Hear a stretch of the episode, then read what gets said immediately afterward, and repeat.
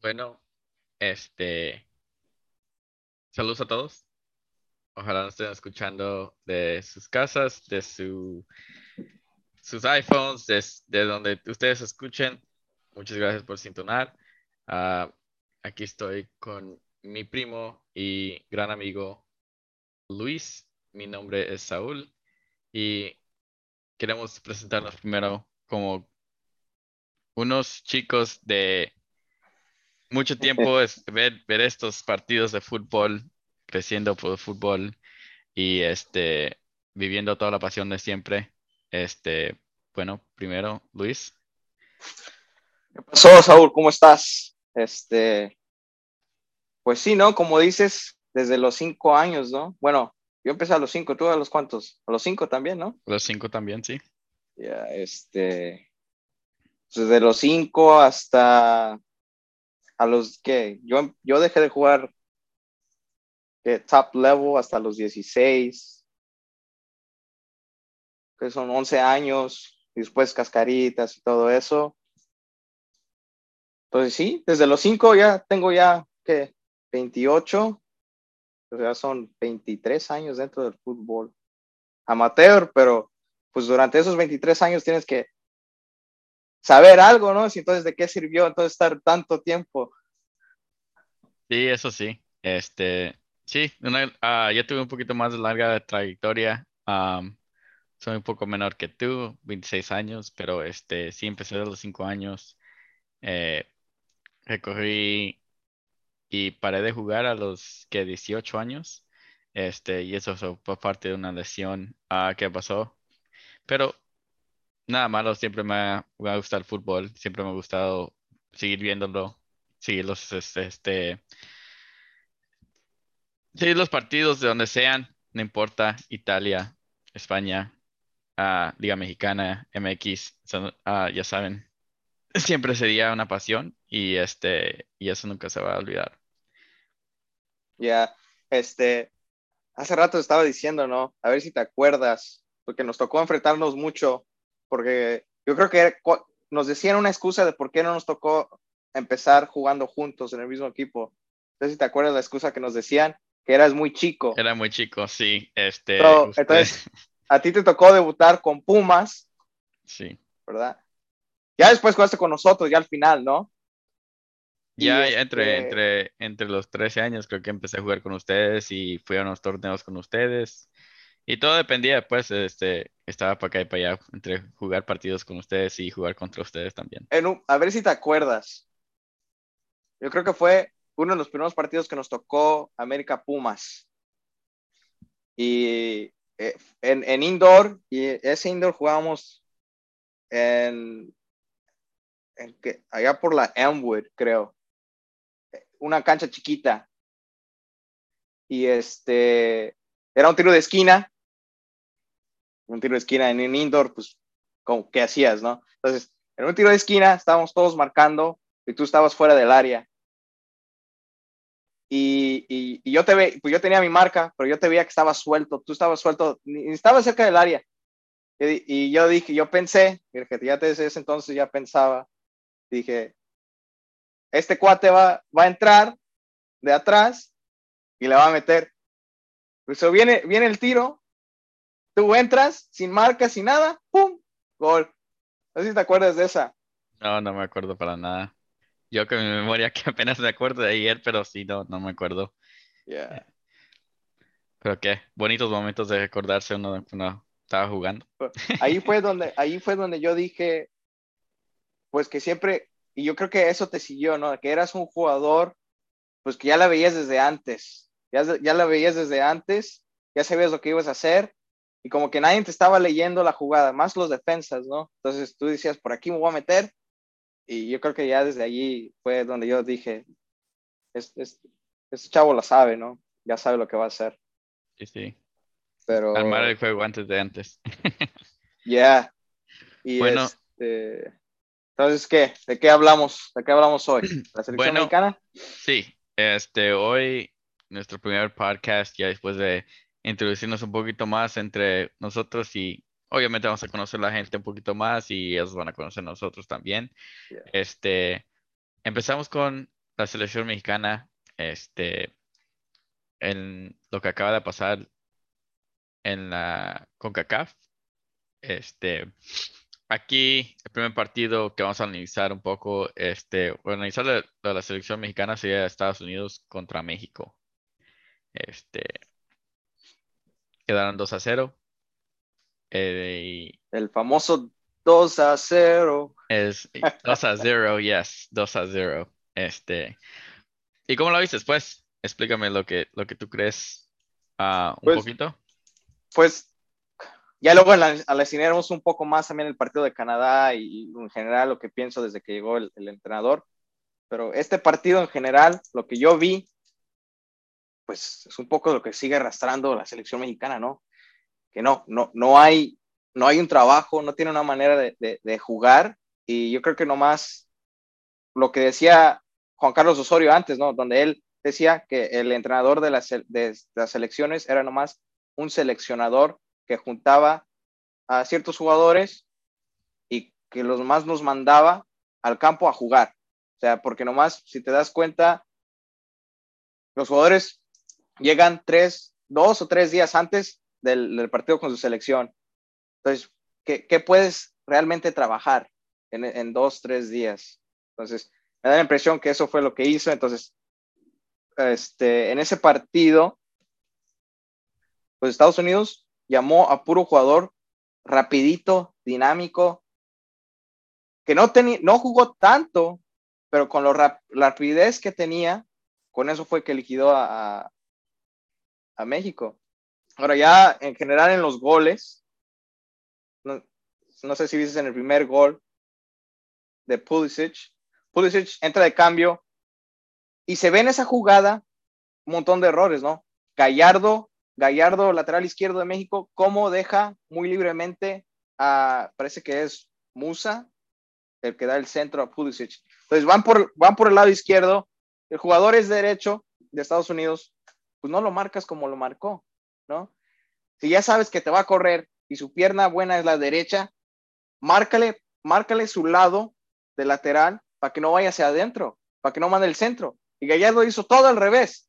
Le, le tapó para que no fuera hacia adentro y le dio para que mandara el centro. Entonces viene el centro, pero no sé si ves en la jugada, se ve cómo van retrocediendo los centrales de México, el Cata y, y Vázquez, y ellos van con sus marcas. Ellos están haciendo el recorrido bien, van con los dos centros delanteros y se ve en el video. Y atrás está Pulisic y el Chaca Rodríguez, y se ve como el Chaca está haciendo el recorrido y Pulisic solo. Pasa el centro, el Chaca como que lo deja ir, como que dice, Cata, ahí te van, ahí cae el primer gol. Entonces... Yo creo que entre los dos, este, con el Chaca y, y Gallardo, uh, no respondieron a la que uno eh, sigue esperando de ellos.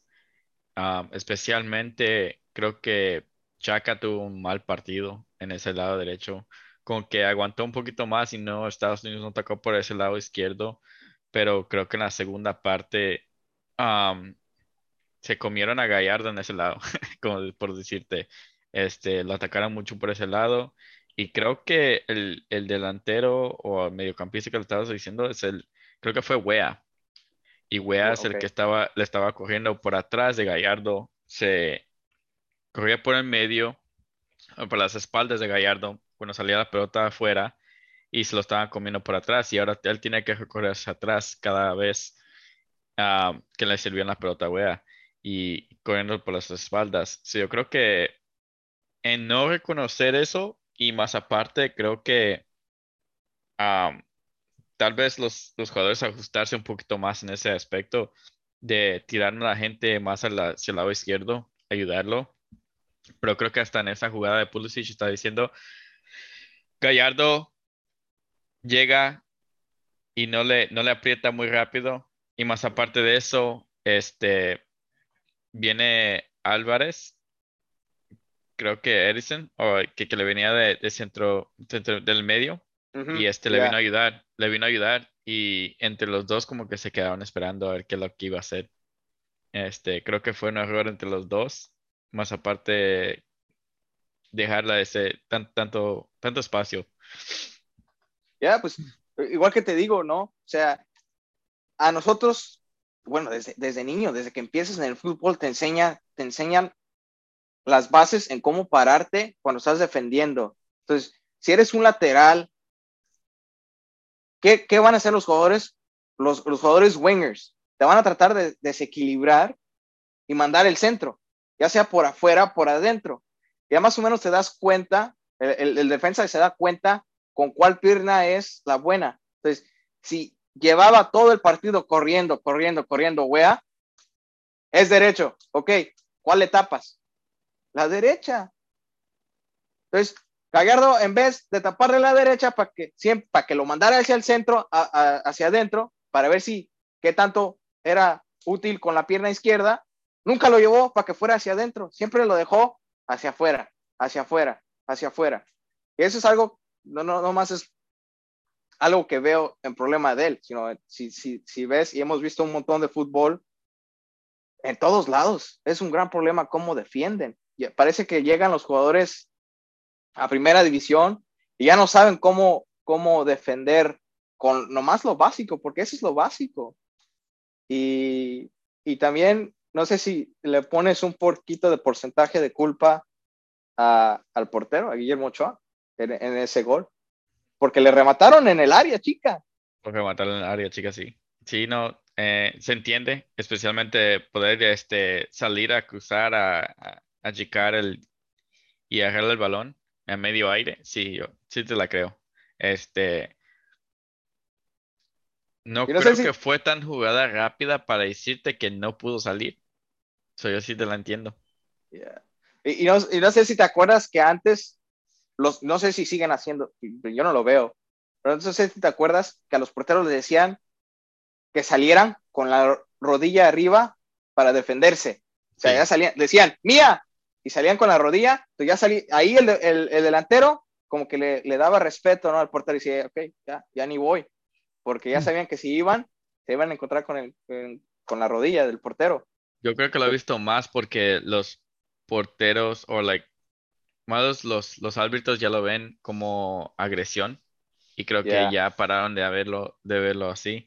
Este, so ya no, ya no salen con la rodilla arriba a protegerse, sino van así con pura, con puras manos al aire. Este, y eso sí, para el, para impacto, para el choque, este, creo que Ochoa nunca se ha visto ser uno de esos, especialmente con las bola de, aire. Este, sí, a la chicara un, al uno contra uno sí le sale bien a cualquiera y siempre da todo por todo, pero en esas áreas de, de aire no, nunca lo ha visto. No nunca fue su arriesgar el, el, cuerpo, sí. No, no, no. Nunca ha sido fuerte. Yeah. Y este, pues ese fue el primer gol, ¿no? Ya. Y el segundo, pues yo creo que pues no hay mucho que analizar en el segundo. En el segundo yo creo que ya estaba México eh, mentalmente muerto y por eso pasó. O sea, el segundo gol fue que un rebote por ahí y quedó solo nomás para definir, ¿no? El jugador de Estados Unidos que fue que Western McKinney. Western McKinney, ya. Yeah. Uh, yeah, no, yo creo que sí. Yo creo que Estados Unidos aprovechó lo que tuvo uh, porque México no, no pudo los primeros 30 minutos. Este, sí tuvo sus tres o cuatro oportunidades al principio del partido. Uh, ¿Solos? Solos, sí. Tenías a, a, Lozano, que uno de esos este, solito entrando, y al Tecate, el que le mandaron el centro y Cosolito casi se lo come. Y Ese, eso, eso, es lo que te iba a preguntar. Uh -huh. en, en, el pase que le mandan al, al Tecatito Corona, ¿no crees que le remató mal ahí? O sea, si ves cómo le remata, este, trata de rematarle con adentro, con, el, con el, adentro del pie, ¿no? La parte interna. Yeah. La parte interna. Y eso era como para pegarle con las laces, ¿no? Las famosas, como nos decían a nosotros antes, ¿no? Pégale con las laces, ¿no? Yeah. O sea, con lo del medio del, del, del zapato. Sí, este es, yo sé que es algo que fuera de aire vamos a estar criticando a muchos los jugadores, esto, o siempre lo hemos hecho, es de que es, creo que es un arte que se ha, se ha muerto, pegarle así.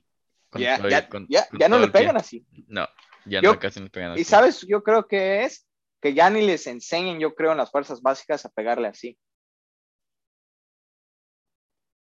Puede ser. Este. O puede ser que por el mismo tipo de juego que se juega ahora, este, al, al pase y, y al De entrar con, de lado a lado y este, más aparte de que al, al uno contra uno, siempre dejar el portero uno contra uno en vez de tiros de larga distancia. Ah, y es muy raro, ¿verdad? Es muy raro eso. Este, crear ocasiones para después tener disparos de fuera del área y pegarle así. Y Yo creo que eso se ha perdido un poco más porque siempre quieren hacer que sea el tiro adentro del área o que sea un cabezazo. Entonces Y creo que el cambio de eso, este, ha hecho, ha hecho morir este, el pegado del, del- del balón. ¿Ya? Eh, y de hecho, después, ya después en otro podcast hablaremos, que te tengo hablando de tiros de larga distancia, te tengo un dato allí de la, de, de la Liga Mexicana entre cuántos tiros hay de larga distancia. Y yo creo que más o menos los dos ah, tenemos una idea de, de cuál sería el porcentaje, pero en, otro tema hablaremos de eso. Entonces, Sí. te iba a preguntar, entonces, ya analizamos los dos goles. En este partido, ¿se salva algún jugador que digas, "Es- este cuate se la rifó, jugó mejor? Yo, para mí, yo creo, perdiste 2-0, no se salva nadie. Pero yo he escuchado por ahí que, que me elogian mucho a Edson Álvarez. Después, después del partido que analizamos de Canadá, diría mi análisis de, de lo que pienso de los jugadores. Pero en este partido, ¿tú crees que se salvó alguien? Ah, yo creo que más cual- de cualquier otro jugador tiene que ser este Jiménez, especialmente en este partido. Ya. Ah, Jiménez fue el que hasta para abrir juego vino hasta al cuarto de la cancha de, de México, casi en el área, este, pegándose ahí con Ochoa. Ah, ya nada falta en darle una mano y decirle muchas gracias por ser mi compañero. Este, no, pues sí, este, creo que él fue el que más trató de abrir el, el juego. Creo que la idea siempre fue de trata de tratar de, de traer a Jiménez para aguantar el balón, dárselo a Edson, a Edson y tener la salida entre el Tecate y Lozano. Este, creo que no se hizo muy bien porque al regresarle el balón entre la media no habían más nadie de verdad quien saliera con el balón Un o 8. de man- o- un 8, mandarle el balón a- hacia ellos. Creo que nomás escaparon esas primeras tres veces en, en el primer tiempo y Estados Unidos ajustó su presión y nunca salieron otra vez de nuevo. Creo que corrigieron muy bien, especialmente para el segundo tiempo. En el segundo tiempo ya supieron dónde y cuándo apretar y ya des- después de ahí casi nunca salió. Este, o saber cómo hacer las faltas antes de salir a, a- a- la al, al lado de la cancha de ellos. Um, so fue mi, mi- creo que mi única que se- sí se salva fue Jiménez. Jiménez se salva en esa crítica. Este, pero de ahí para allá no. que, que estoy de acuerdo contigo. Y, y aquí también viene la otra parte, ¿no? Porque quizá algunos vayan a decir, ¿cómo Raúl Jiménez se va a salvar de la crítica siendo delantero y el delantero tiene que hacer goles? Pues que a veces el delantero no tiene que hacer goles, ¿no? A veces el, el- el delantero tiene que estar jugando de espaldas para generar a sus compañeros y luego botarse y entrar al área, ¿no? Entonces yo creo que por eso, por eso se salva. Eh, y yo creo que, pues sí, para mí no se salva nadie, pero bueno, entonces, Bueno, digo, yo digo que, que él más de cualquier otro, por- porque si la, la, la crees así, las, él la salida más que nada, pero las dos claras que la tuvo, Lozano y Tecatito, y las dos se la fallaron. Ellos si hubieran hecho los primeros dos en el primer tiempo, creo que tuviéramos hablando de otro, otro partido. Ya 2-0, con un poquito más de calma, hubiéramos, hubiéramos visto otra cosa. Ya, y eso era también lo otro, ¿no? Porque también eh, luego, no sé si escuchaste la, la, la conferencia que dijo el Tata, que después dijo que, que en el primer tiempo tuvieron para matar. Yo- Y digo, ok, sí, tuvieron para matar el partido, cerrarlo y pum. Pero nomás tuvieron esas dos en los 90 minutos, porque en el segundo no hicieron nada. Nada. Entonces, yo no creo que ese sea el mensaje que decir, ah, bueno, es que tuvimos para matarlo, pero es que tuvieron esas dos y si le agregas que no jugaron bien para nada. Entonces, pero también parece lamentable lo otro que dijo después. No sé si lo escuchaste, que dijo que pues esa ya iba a ser su, su tercera derrota consecutiva contra Estados Unidos. Y dijo, así como quitado de la pena, dijo, pues yo sé que a los mexicanos les, les duele perder contra Estados Unidos, pero yo no estoy preocupado por eso. Sí. Eh, sí, yo no sé qué pienses, no sé qué pienses de eso. Bueno, como mexicano, creo que te va a doler. Te va a doler porque siempre contra Estados Unidos uno le quiere ganar y creo que creo que Estados Unidos lo ve menos que México como un clásico. Creo que si le ven como un, un ganándole al gigante, como dicen de la de la CONCACAF, pero no lo ven como como decirte un Barcelona Real Madrid todavía. No lo, no lo creen en realidad. Sí lo creen, es un partido ardiente, pero creo que para México lo, lo vive más así, como si fuera un, par- un partido de Real Madrid contra Barcelona. Eh, Este, y no ¿estás de sé, creo que, creo que no estoy de acuerdo con el con- comentario, y más aparte es como decirte, los jugadores y más el entrenador tienen que entender que en el lugar donde esté, tiene que envolverse de la cultura de donde estén. Yeah. Um, y creo que hasta con esta, con este comentario, bueno, vamos a entrar al otro, pero este, creo que el otro que hizo un comentario similar fue el Chucky. El Chucky le dijo que él ya se quería ir del Napoli y quería un club más Oh, sí. importante. Entonces, creo que entre los dos ya se están hablando también, porque la actitud es igual. O sea, Napoli es un, un equipo grande, debe de estar orgulloso de estar allí. Y este, y fue muy caro traerlo al Chucky también. Creo que es lo más que han pagado por un jugador Mexicano, Ah, sí. mexicano, sí. Este, y creo que es entender la cultura, entender que siempre va a doler y no sería exigirle un perdón, pero creo que más un like, sí, vamos a ver para la otra o siempre queremos ganarle a, a Estados Unidos, ¿verdad? Y creo que vamos a calificar y vamos a hacerlo lo, lo más posible en, a- en tratar de recuperar algo. Yeah. Porque, pues, yo creo, igual lo del Chucky, ¿no? Y es un buen ejemplo. Yo creo que esas dos cosas se piensan y a lo mejor se lo dices a, a tu círculo, ¿no? A tu cuerpo técnico, Chucky a, a su familia, a sus amistades, pero no son cosas que se dicen abiertamente, ¿no? O sea, ok, el Tata es argentino y ah, pues a él no le va a doler la derrota. Como mexicano no le va a doler, le va a doler por ser el, responsable de la selección mexicana, pero eso no se dice porque entonces muestras como que no estás tan comprometido con la situación. Es como decir, ah, ok, perdieron, pero eh, a mí me contrataron para estar en la Copa del Mundo. Sí, pero México no le gusta perder contra Estados Unidos, porque después vienen las críticas de que si la MLS ya nos superó como liga, si Estados Unidos está haciendo mejor las cosas, que ese ya es otro tema. Igual lo del Chucky, no, eso es, está bien, cada jugador quiere estar en un, en un Real Madrid, en un Manchester United, en un equipo grande, pero esas cosas no se dicen.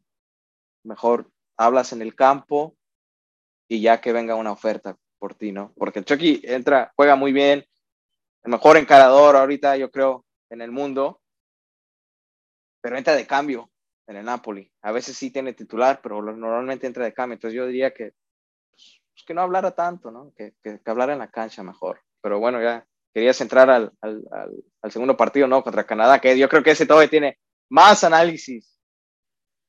Sí, uh, bueno, por lo que vimos en la primera parte de ellos, este, hasta yo te estaba diciendo no hace mucho, creo que no hay muchos highlights de ese partido, o sea, no hay que destacar de México que más que, yo creo que más de los últimos, que 10 minutos donde se encierra Canadá a aguantar el resultado, después Una de... Doble línea de 8.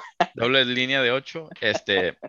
después de que viene el gol de México de, de, de, la banda derecha, que empiezan a tirar centros y Herrera entra por atrás y mete su gol.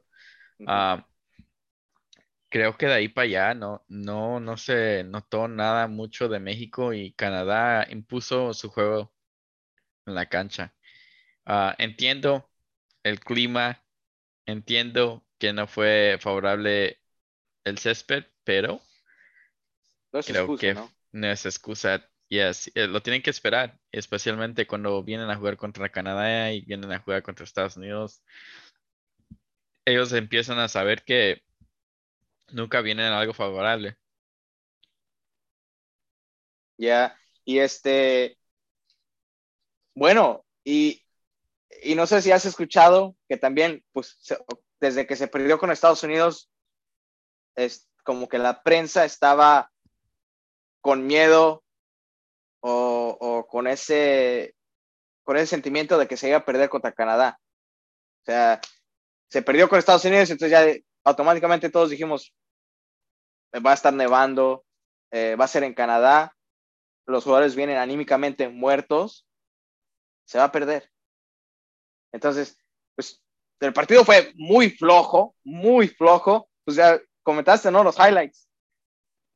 Los highlights empiezan desde el minuto 20, o sea que estás hablando que, que durante 20 minutos en ese partido no se hizo nada. Pero noté también que la prensa decía, y me pintaba Canadá como que era un equipazo. Decían que tenían a Hutchinson, que Hutchinson es un contención que tiene 38 años. Como un jugador, o sea, lo, y durante el partido lo hicieron ver como si fuera un joven de 20, que estaba ahí, corre, quitando y, y distribuyendo el balón, parecía ahí, eh, no sé, Riquelme, no sé, ahí, Benjamín Galindo. Tenía 38 años, para que un jugador de 38 años haga la diferencia, y siendo canadiense, cuidado.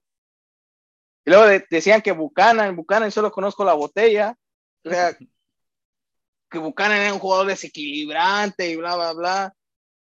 Canadá tiene, sí, jugadores interesantes, pero obviamente lo único que conocemos es Davis, y Davis es un lateral izquierdo, y que Canadá lo tiene que usar, y también el otro día platicábamos, lo tiene que usar como usaba Tottenham a Garrett Bell, que era, lo dejaba un jugador libre, para que estuviera tanto al ataque como en defensa, y para que jalara marca. Y Davis no se vio, Sí, estaban diciendo también, bueno, por la forma que Tata planteó el, partido, que eran los cinco de atrás, tres en el medio y dos en adelante, ah, era más para tapar el lado derecho y que Gallardo no tuviera la marca para poder proyectarse adelante. Se hizo una vez en cuando, pero creo que viéndolo así, sí hicieron su trabajo, pero a la misma, la misma vez creo que hasta Davis fue impactado por el, el mismo territorio de la cancha, el frío, la nieve. Yeah. Yo sé que juega en la Bundesliga, puede ser frío también allá, pero creo que es un poco diferente en ese aspecto. Yo creo que hasta más eso que ah, tratar de protegerse el mismo y no matarse ma- mucho, más aparte de lo que este tiene tenía partido hoy con Bayern Múnich y viene la Champions también, sabiendo de esos dos partidos y más que ya hicieron su trabajo, lo que tenían que hacer antes, creo que lo dejaron así. Este, él jugó su, su rol, eh, puso su presencia y con su presencia fue más que para cambiar el, aspecto de México. Sí, este. Pero Canadá ganó con lo justo. O sea, no, no, no fue un equipo que jugó bien al fútbol. Bueno, no hubo buen fútbol en ese partido. Fue. eh, yo creo que en el, en el segundo gol, pero ya el primero me parece. Bueno, hablemos del primero. El primero, para mí ver, yo vi que ese tiro no traía nada, no tiene nada de potencia. Y yo creo que lo que pasó, Ochoa, ya ves que en la Liga Mexicana los porteros les gusta dar rebote poquito para agarrar el balón en dos tiempos. Yo creo que él fue lo que quiso hacer, pero él no pensó que le iba a botar tanto y que le iban a llegar tan rápidamente. Él dijo, pues me acuesto, le boto y luego ahí suave. Porque ya estaban en el minuto que 44, creo. Y, pero es, no puedes hacer eso. O sea, no, no puedes hacer así, ese es error de él nada más. O sea, luego escuchaba ahí que decía, ¿por qué lo dejaron tirar? Ok, está bien. Ese es un error, pero van a haber tiros, el portero tiene que estar ahí, para eso está. No, puede hacer un error así. Y, y en el segundo gol, es un, es un tiro libre muy lejos, desde lateral, yo creo, muy lejos. Y yo veo a Edson apartado de todos, ya ves que en, la marca se ponen todos en el medio. Yo veo a Edson pegado al lateral izquierdo, como un poquito fuera del área grande. Y todos están jugando al, al fuera del lugar. Y él es el único que está no jugando al fuera del lugar.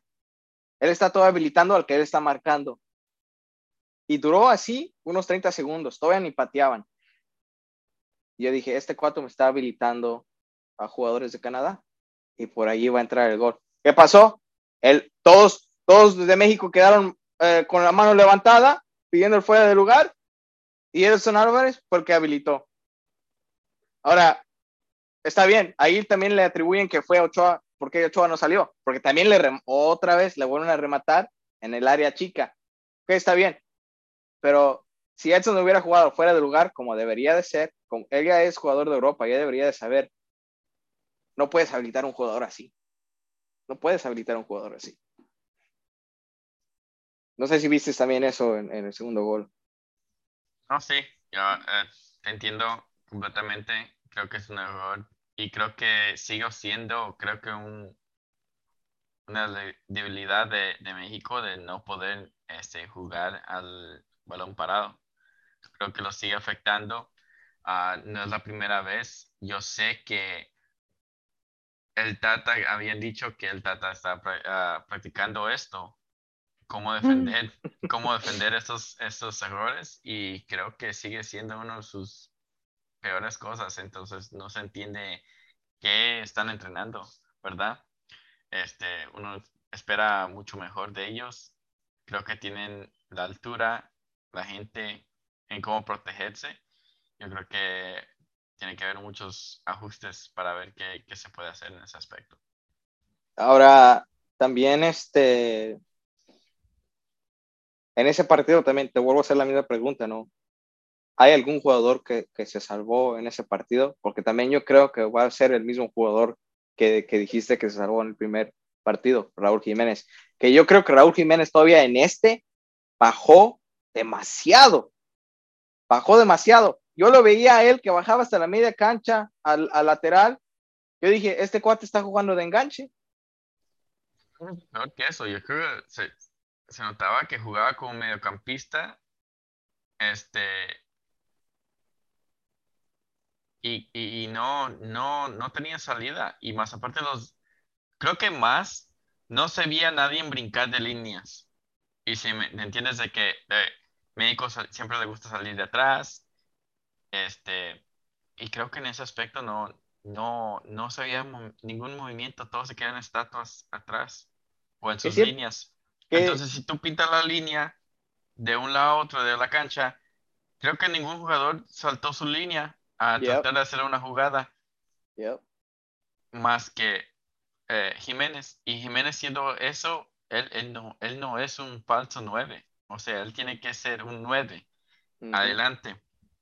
Si vas a hacer esos recorridos, creo que debe de ser Lozano, tiene que ser el Tecate, tiene que ser quien pongan en esas bandas, bajar un poco, construir la jugada, buscar a Jiménez y seguir saliendo hacia adelante. Pero él pegado más atrás o más adelante, pues, del defensor. Y creo que tiene que ser un ajuste y creo que en, en eso podemos criticar un poquito más al Tata. Es, es, es, todo, es toda la crítica se la está llevando él, porque se ve que no se ha trabajado nada, nada. Y entonces, lo de Raúl Jiménez, y lo vemos en el gol de, de México, y en todos los highlights yo creo que vimos, en todas las, las jugadas peligrosas, Raúl Jiménez no se veía en el área. ¿Pero por qué? Porque él había empezado la jugada. Entonces, ya cuando querían centrar los jugadores mexicanos, pues ya no le alcanzaba para estar en el área. Y tanto así fue, ¿quién metió el gol? Herrera. ¿Dónde estaba Jiménez? Atrás de él. No, o sea, y, todavía, porque ahí escuché, ah, que convoquen al, Chicharito. convoquen al Chicharito. Chicharito no te hace lo que Jiménez te hace. Chicharito no, no, no tuviera los pies para bajar y distribuir el balón como Jiménez lo hace. Yo creo que, yo creo que cuando no le va mal, pues uno busca lo que te iba bien antes, uh, con que sea la suerte, uno suerte que coge, o con que sea lo que sea, este, pero creo que sí, no, no tenemos que ver hacia lo que teníamos antes, con que sea Carlos Vela, con que sea uh, Chicharito. Creo que tiene que empezar a ver a los jóvenes que uno tiene, este, que dicen que no hay, pero entre tú y yo, nosotros sabemos que hay unos cuantos que se pueden llamar, que todavía tienen buen momento ahorita en la Liga Mexicana y, y hay, que, hay que experimentar. Ya, este. Pues, ese, pues de esos dos partidos, creo que para concluir, ¿no? De esos dos partidos y para entrar ya en, en este. En análisis de, de los jugadores que, que, que, el Tata ha venido eh, convocando, porque yo creo que los dos partidos en general creo que no dejaron nada para México, que no juega nada. Eh, los jugadores no son malos, los jugadores son buenos, son buenos jugadores. Lo que pasa es que pues el técnico cuando tiene buenos jugadores tiene que establecer un esquema para que todavía se ven, se vean aún más, para que rindan mejor. Y con el Tata se ve como que los está exhibiendo por no tener un esquema bien elaborado, ¿no? Sí, no, eso, eso se entiende. Este, creo que más para agregar, este, este en, este partido de Canadá contra México se cambia del 4-3-3 que él le gusta jugar a un 5-3-2, que es algo diferente, no lo juega de mucho, es un ajuste que tiene que hacer con los jugadores.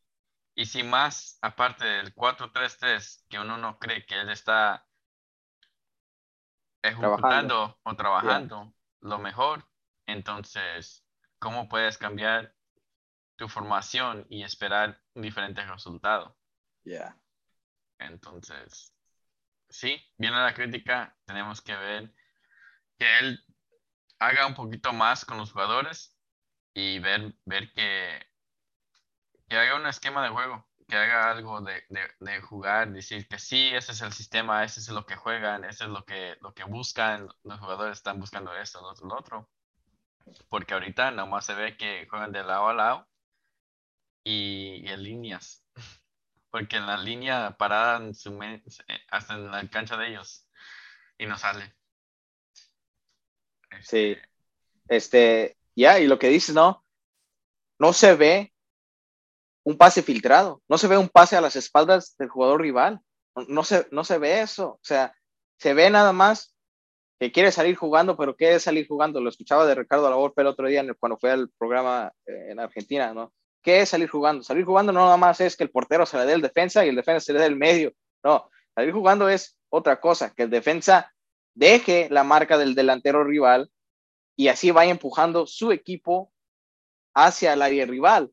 No nomás es que darse a la central y central se da al medio ya ese salir jugando. eso no es así. Entonces, no hay pases filtrados porque lo que dices, ¿no? Juegan, y yo creo que el fútbol en general ahora donde nomás es el defensa se le da al medio, el medio se le da al winger y el winger tiene que encarar y a ver qué, cómo, cómo, cómo le sale, cómo le sale el centro. Y pues si en Europa, donde se dice que se juega el mejor fútbol, juegan así, pues ¿qué puedes esperar? Donde según es un nivel eh, no tan bueno de este lado del mundo, pues no se va a jugar diferente, ¿no? Pero, este, para, yo creo que esta parte, yo creo que es la razón por la que hicimos el podcast, la parte este, buena que creo que a los dos nos, nos, nos va a gustar el decir, porque yo creo que los dos hemos escuchado donde dicen, es que no hay jugadores y eso es lo que hay. Y creo que ya hemos hecho nuestra tarea donde hemos visto que hay un chingo de jugadores, para decirlo así. que sí hay jugadores. Lo, lo, que no hay es la paciencia y el trabajo para convocarlos. Y entonces ahorita repasaremos por posición, ¿no? Pero si quieres empezar con lo que, con lo que tienes tú, para así estar, empezar a hablar de, qué jugadores vemos interesantes, ¿no? que no han convocado? Bueno, uno de los que hemos criticado, o hemos criticado un poco, pero creo que puedes dar un poquito más de, de luz. Este, Luis Romo, estando en esa media, este, lo vimos muy poquito en estos partidos, pero este, creo que puede haber un ajuste con Edson y Luis Romo. Y creo que nosotros dos nos estamos viendo que sí se puede hacer, donde Luis Romo puede jugar esa media y tirar Edson atrás. Ah, viene un ajuste. Así le daría Romo un poquito más de lugar en la media. Y Edson que le gusta como defender. O sea, a él le gusta como defender más que distribuir un balón. Yo sé que es uno de los mejores en su posición. Creo que jugando en Europa no está.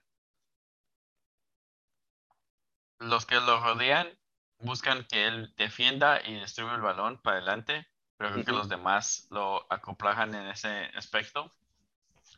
Y creo que quitándole un poco la presión a él de destruir el balón y más de romper la jugada y ser ese defensor que puede ser, uh, le abriría un paso un poquito más a, Romo y creo que sería algo para experimentar, ¿verdad?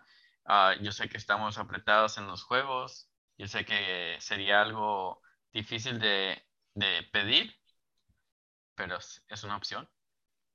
Sí, ya, llegamos a la misma conclusión, ¿no? Donde a Edson yo lo vi debutar de central en América con 18 años.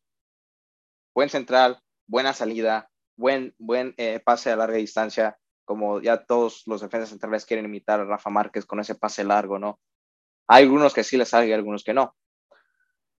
Entonces, a Edson yo lo vi debutar, muy bueno central, y lo empezaron a meter por su buena salida con el balón, con su buena pegada de, contención. Y luego lo quitaron de contención, porque el mismo problema que nosotros dos vemos, que no tiene, no, no, tiene, no tiene dribble, no tiene para salir. Eh, se la pasa al mediocampista y él ya cumplió. Pero nunca lo, en los dos partidos contra Estados Unidos y Canadá, nunca me volteó en la media cancha. Es decir, estaba viendo hacia el lateral derecho y se la daban y luego luego se la daba otra vez. O sea, no me volteaba para hacer un cambio al lado izquierdo o si estaba al lado izquierdo, no me volteaba para, para voltear la jugada y dar el pase derecho. Y siendo un mediocampista, un contención, está, un contención está para tener un equilibrio entre defensa y, y, y ataque. Y él nomás tiene defensa. O sea, viene alguien o viene un equipo donde el técnico ha analizado muy bien a la selección mexicana y ve que Edson no tiene salida, ¿a quién van a ir a apretar? Cuando tenga Edson el balón, no va a decir, apriétame a este jugador, porque no sabe qué hacer, porque no, no tiene para salir adelante. No es que sea un mal jugador, es un muy buen jugador, pero si lo pones, y, te lo voy a dar el mismo ejemplo, y la gente que sabe, ¿qué posición jugaba Beckenbauer? era el famoso sweeper, ¿no? Y él, en una línea de cinco, él se metía entre los centrales, le daban el balón y salía porque tenía dribbling. Y tanto fue así él venía detrás para meter gol, para eh, distribuir el balón. Entonces, esa misma posición, dénsela a Edson. El Tata Martino jugó línea de cinco contra Canadá metió a, eh, si no me parece, fue el, el Cata, Vázquez y Araujo. Yo allí hubiera puesto a Edson. Y fácil. Juegas con una de 5, Edson lo pones de, sweeper, como a él le gusta, que Ochoa le dé el balón, Ochoa le da el balón, sale jugando. Y cuando iba perdiendo, ya no gastas un cambio. Ya lo, ya lo mandas de medio ya automáticamente cambia esa línea de cuatro. Entonces, yo lo hubiera puesto ahí, yo lo pondría ahí y pondría a un contención que sea más equilibrio entre, si le doy el balón a la contención, que me voltee para los dos lados, que tenga más dribbling y que me aporte también un pase, un gol, que tenga esa, esa salida, ¿no? Sí. Yo creo que estás hablando más de que sea un stopper, creo que lo que es, es el sweeper sería el último hombre que cubre los, los, los defensores. Okay. Este, y el stopper sería más el que está enfrente del que cubre a los defensores que puede regresar a esa área. sí, no, sí te entiendo. Este, creo que se, se, eso sí es una manera de jugar y bueno, ah, más aparte de eso, creo que son dos jóvenes que se pueden todavía desarrollar un poquito más y pueden dar ese salto de calidad que necesitamos. Pero sí, es una crítica o un, análisis que podemos este, ver y tal vez esperar. Ojalá un, un técnico como Tata pueda reconocer que puede hacer esa variante. Pero vamos a ver, vamos a ver eso. Este, creo que para el otro jugador que tal vez podemos llamar, y creo que no es un joven, pero creo que es alguien que anda en muy buen momento, sería el Ayun. No sé qué opinas en eso, porque creo que sí se puede regresar, o sea, ¿qué pues sería algo malo? Tienes a, a, a dos, dos, estos dos partidos que pasa, acabamos de pasar, el Chacan anda bien, este, ¿Qué me, qué me habías dicho que estaba jugando al lado derecho ese, el, el, partido de Canadá? Este, se me ha olvidado el nombre ahorita. Este, sí. ¿De quién? Era Sánchez, ¿no? Sánchez estaba jugando. Oh, Jorge Sánchez. Jorge Sánchez estaba jugando al lado derecho. Este, y poner la Yuna allí. O sea, te puede salir y te puede defender y creo que anda en muy buen momento todavía para decirte que te puede aportar. Si me estás trayendo guardado todavía y se me puedes dar 20 minutos, ¿por qué no darle un chance al Ayun que te juega a los 90? Yo creo que ya, el Ayun está entre, entre los laterales derechos, pero yo lo llamaría siempre y cuando si juego con línea de 5, porque en una de 4 me, me, van a comer, me lo van a comer vivo en las espaldas pues, se lo van a llevar. Porque ya no alcanza. creo que es una alternativa que pueden, que pueden traer, ¿verdad? Y más si quieren jugar ese esquema de 5 atrás, sería algo cómo hacerlo y más si estamos hablando de que Edson Álvarez eh, regresando a ese stopper, ¿verdad? A esas posiciones tienes que jugar a huevo a los, a los cinco de atrás, ¿verdad? Um, Fíjate, y, y, y el otro día estábamos viendo a los jugadores, ¿no? Y, hay laterales, donde estamos sufriendo es, son los laterales. Bueno, estamos sufriendo un poco en todo, en todas las posiciones, pero donde hay más es laterales. Y, es otra cosa donde me está dando la razón que el Tata tampoco está viendo partidos de la Liga Mexicana, porque desde que llegó 2019, 20, 21, ya son tres años, no le ha cambiado. Si ves las convocatorias, no le ha cambiado. Y si, y si te comparas con los otros técnicos de la misma área, no más de la área, vamos a hablar de la área, Estados Unidos en tres años cambió a los jugadores que, que convocaba. Canadá cambió también ciertos jugadores que convocaba. Panamá. Panamá para mí es el que mejor está jugando. ¿Y quién lo diría? De verdad. Y, y entonces todos cambiaron. Y este, como si llegó ganando 1 a 0, 7 a 0 contra Cuba, 1 a 0 contra Panamá, 1 a 0 contra Estados Unidos, dijo, pues no le tengo que cambiar a nada. Digo, pues así sigo, sigo jugando. Entonces, lateral derechos, Kevin Álvarez, del Pachuca, que para mí es el mejor yendo al ataque y tiene un, este, un equilibrio impresionante. Y tiene, creo, tiene 22 años estaba para ir a los Olímpicos y estaba en un, buen momento. Ahorita bajó porque pues, es entendible, porque me lo bajaron de los Olímpicos, se llevaron a Jorge Sánchez, a Kevin Álvarez, lo llevaron a la Copa Oro, esta que se perdió con Estados Unidos. Y adivina cuántos minutos le dieron en la Copa Oro. Ninguno, ningún minuto. Me lo dejaron en la banca. Es como un jugador, o sea, ¿qué va a pesar Kevin Álvarez es decir, él estaba para ir a, los Olímpicos y jugar todos los partidos allá y dar un buen eh, torneo para quizá eh, un equipo europeo llevárselo. Y vienes a la Copa Oro y no te dan minutos, ni cinco minutos. Pues el jugador va a decir, pues entonces, ¿para qué juego bien? Pues tienes a Kevin Álvarez, tienes al lateral derecho eh, Raúl López del Toluca, que él ha sido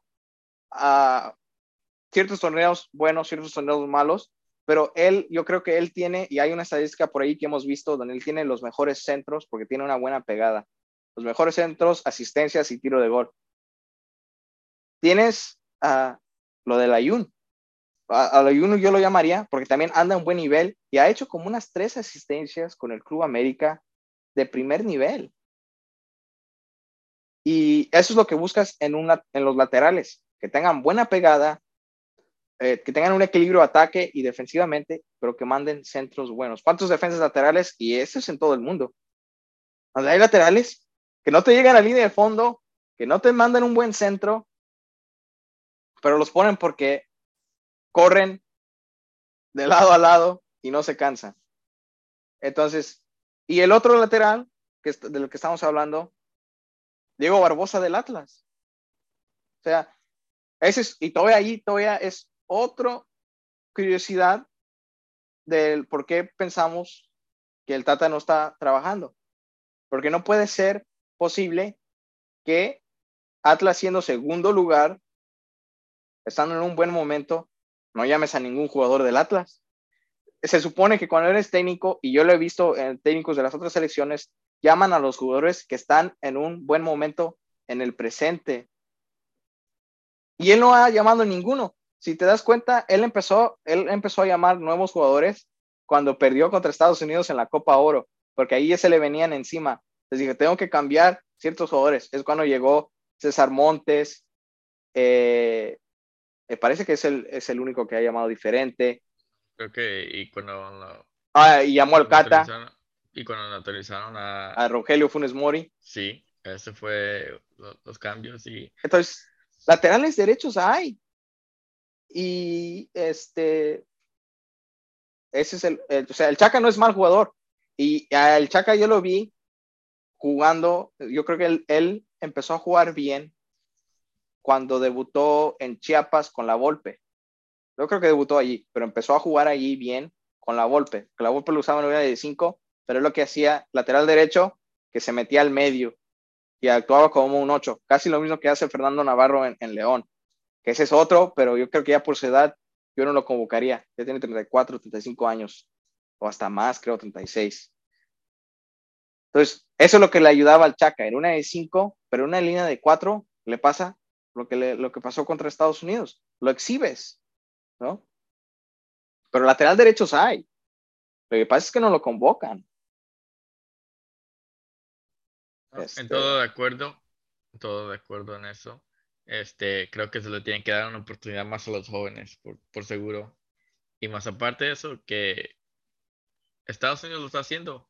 Le está saliendo de brillante a ellos, como que si fuera algo diferente de, otro mundo. Ya sabemos que hasta en España ya tienen debutando a, uno de 7 años y en México pues siguen diciendo que si tienes menos de 20 años, si tienes menos de 25, no puedes debutar o no puedes ser algo diferente porque este, no estás listo para la selección supuestamente.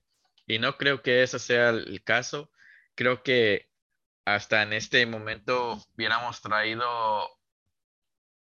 al, equipo olímpico, como estás diciendo tú, este, o hasta más de sus jugadores. Um, porque traen buen momento, ¿verdad? Y, se jugaron un, buen torneo y creo que todavía vienen en buen momento donde puedes poner este Edson Álvarez, puedes poner a un Jiménez y más los jóvenes con ellos, creo que puedes traer algo, algo más a la mesa, ¿verdad? Ah, creo que es algo que hubiera trabajado Tata un poquito más o más el más involucrado en ese aspecto. Ah, ¿Y tienes cualquier otro jugador que hubieras traído? Uf, un montón. este. Bueno, dame uno más. Uno más. Uno más que hubiera importado. O háblame de quién sustituirías por Ochoa. Más que ahora que puede ser algo controversial. Porque yo sé que Ochoa es como decirte ahorita el poster boy de México. Porque no tienen mucho más. es el líder es el líder por de, decirte en esa selección? y no hay nadie más que pueda tomar este rol ahorita. Y será su última, su última, su último mundial, ¿verdad? Sí, porque al menos de que él quiera eh, ser el primer portero yendo a una Copa del Mundo con 41 años en 2026, yo, yo, yo no le veo e, e, ese ímpetu de querer seguir jugando, ¿no? Yo creo que ya cuando cumpla 38, 39, yo creo que ya él, juega los botines, como dicen. A Ochoa yo lo llevaría. Eh, pero lo que sí haría, maybe sentarlo unos dos, tres partidos. Decirle, hey, eh, eh, tu posición sí a lo mejor está fija, pero te sigues equivocando tan garrafalmente. Ya sabemos quién es el portero que está en mejor nivel en la Liga Mexicana, que es Carlos Acevedo. Lleva tres torneos siendo el mejor portero de la Liga Mexicana. Y esa es otra curiosidad, donde también me da la razón que el Tata no está viendo los partidos. ¿Por qué no lo han convocado? Tienes tres posiciones para llamar a un portero. ¿No lo puedes llevar de tercer portero siquiera? ¿Por qué llamas a Corona que, que tiene 40 o a Talavera. ¿Qué, e, ¿En dónde estás dejando a los porteros para el 2026? O sea, entonces, en México quieren llamar jugadores ya cuando tengan 29, cuando tengan 30. Ese jugador llega a la selección sin experiencia. Entonces, Acevedo, creo que es la, edad de nosotros, 26, 27 por ahí. Yo lo quería es llamar a Acevedo, creo que tiene un amistoso eh, contra Chile, si no me recuerdo, yo lo llamaría titular. Me hace un buen partido, el partido, el próximo partido eliminatorio, yo lo pondría titular. Eh, llamaría a Ochoa, llamaría a Acevedo, eh, Malagón es otro en el Caxa, que lo llamaría de tercer portero, pero a veces hay técnicos que llaman a un tercer portero con experiencia para hacer grupo. Está bien. Si quieres llamar a un tercer portero para hacer grupo, Tienes a, Rodolfo Cota, que estábamos viendo sus números el otro día, es el que mejor han dado. Puedes llamarlo a él de tercer portero para tener experiencia. O, o si no, si no te genera muy, mucha confianza Acevedo, meta Cota de titular, sientes a Ochoa y, y Acevedo lo tienes de tercer portero. Y te va agarrando experiencia. Pero hay, porteros hay también volvamos a lo mismo. ¿Qué tanto está viendo él partidos de la Liga Mexicana? Solo lo he visto en Toluca, lo he visto en la Ciudad de México y creo que en, en Guadalajara. ¿Por qué no ha ido a los demás? Muy buena crítica. Ojalá algún día nos digan por qué, nos digan por qué no viajan un poquito más o por qué no ha visto los partidos así cada quien tiene sus razones, pero vamos a ver. Este, y bueno, como se llama este podcast, digamos el último segundo, este, ¿alguna otra crítica, alguna última palabra para cerrar este primer episodio? Oh, yo creo que hablamos un poquito de todo y todo lo que nos falta, ¿no? Porque hay un montón de, de, cosas que analizar, eh, jugadores eh, que puede uno convocar y hablar para que la gente sepa que sí hay jugadores, sí hay buen nivel de jugadores para seguir llamándolos a la selección.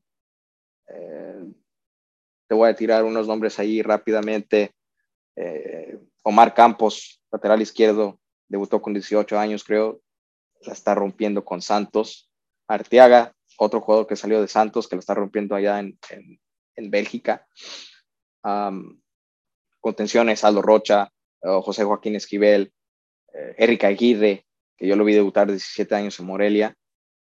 Ah, tienes allí Ponchito González, está siendo el mejor orquestador ahí en Monterrey. hay jugadores. O sea, que no, que, no, que no se queden ahí que, hay que llamar a Chicharito, que a, a Vela y, a Jonathan, así como vamos, van a querer llamar a, Giovanni Dos Santos, que anda sin equipo. Entonces, hay jugadores, es nomás que hay que ver fútbol, hay que meterle trabajo y, vamos a ver cómo le va a México en los siguientes partidos eliminatorios, ¿no? Eh, pues del podcast, pues ojalá que le llegue a mucha gente, ¿no? Que, que, le, que le guste, porque vamos a tratar de, de hablar de, de jugadores que quizá no estén en el en, en, la luz de, de, la prensa, que no sean los poster boys, pero que sí sean jugadores que deberían de tener una oportunidad, ya sea en un equipo grande o, o en la misma selección, ¿no? No, sí, sí, entendido. Este, sí, bueno, a todos los que nos sintonizan, muchas gracias uh, por sintonarnos aquí. Último segundo. Muchas gracias, Luis. Ojalá sigamos haciendo este esos episodios y ojalá la, la, gente nos siga escuchando. Este, no somos profesionales, no llegamos a profesionales, pero sí tenemos mucho conocimiento. Mucho conocimiento, mucha visión en esto. Este, y ojalá nos sigan escuchando. Muchas, muchas gracias. Ah, y hasta de nuevo al episodio 2. Y a muchos más. Gracias.